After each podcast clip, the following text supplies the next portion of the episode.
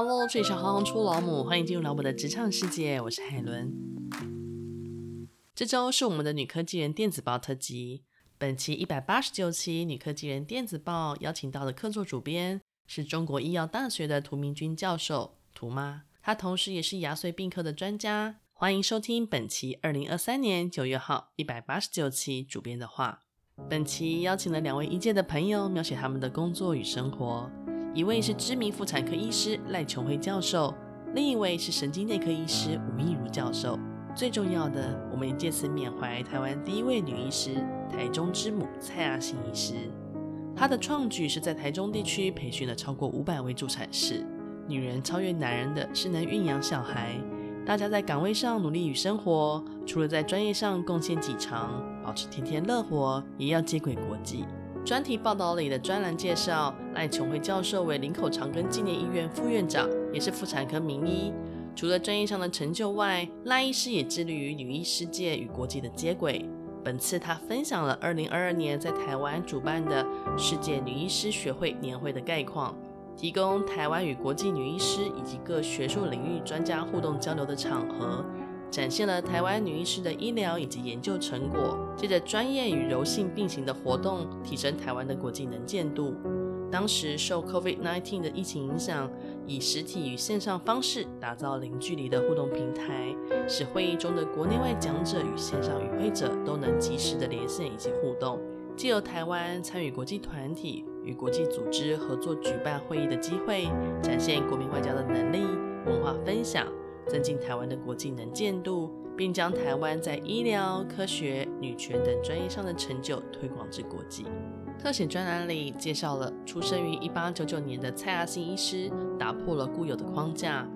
开了女性学医的先河，也让许多人意识到女性还有许多不同的生涯选择。蔡阿信医师以二十岁之龄进入东京女子医学专门学校，也是现在东京女子医科大学。一九二一年学成归国，一九二六年在台中成立了亲信医院。他的收诊金规矩是富者多收，贫者少收，次贫者免费，秉持着独接生不如众接生的精神，在医院成立了亲信产婆学校。营运的十年间，一共培育出了五百位左右的助产士。这样的创举为当时许多台湾妇女提供了就业机会，也打破了看诊时原有的语言隔阂，更是大幅度降低了产妇和胎儿的死亡率。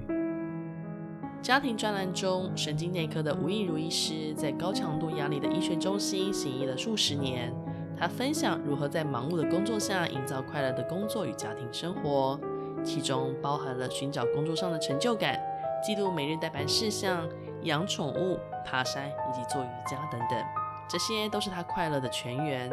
而最重要的是，他有着家人的支持。营造快乐的生活，就是凡事乐观，无欲则刚。五十五岁以后开始过着减法生活，人生有梦，逐梦踏实，心存正念，每天都会是晴天。最后，会后报道里介绍了 MIT 台湾校友会为了纪念美国麻省理工学院第一位女校友毕业一百五十周年，特别举办了 MIT 女校友论坛演讲活动，邀请了游翠荣、姚可乐、谢依云以及李颖等四位杰出的女性校友来分享各自的成长与发展过程。好文中则综合整理前澳洲驻台代表陆贞怡女士发表于二零二二年展望新时代人才培育论坛以及二零二三年国际妇女节的致辞。陆贞怡女士长期关注女性教育的重要性，并鼓励女性投入 STEAM 领域，一同打造永续平等的未来。以上就是女科技人电子报一百八十九期主编的话。本周五，我们将邀请客座主编中国医药大学的涂明君教授涂妈，同时也是牙髓病科的专家，来跟我们一起聊聊本期的延伸讨论。欢迎大家准时收听，我是海伦，我们周五见。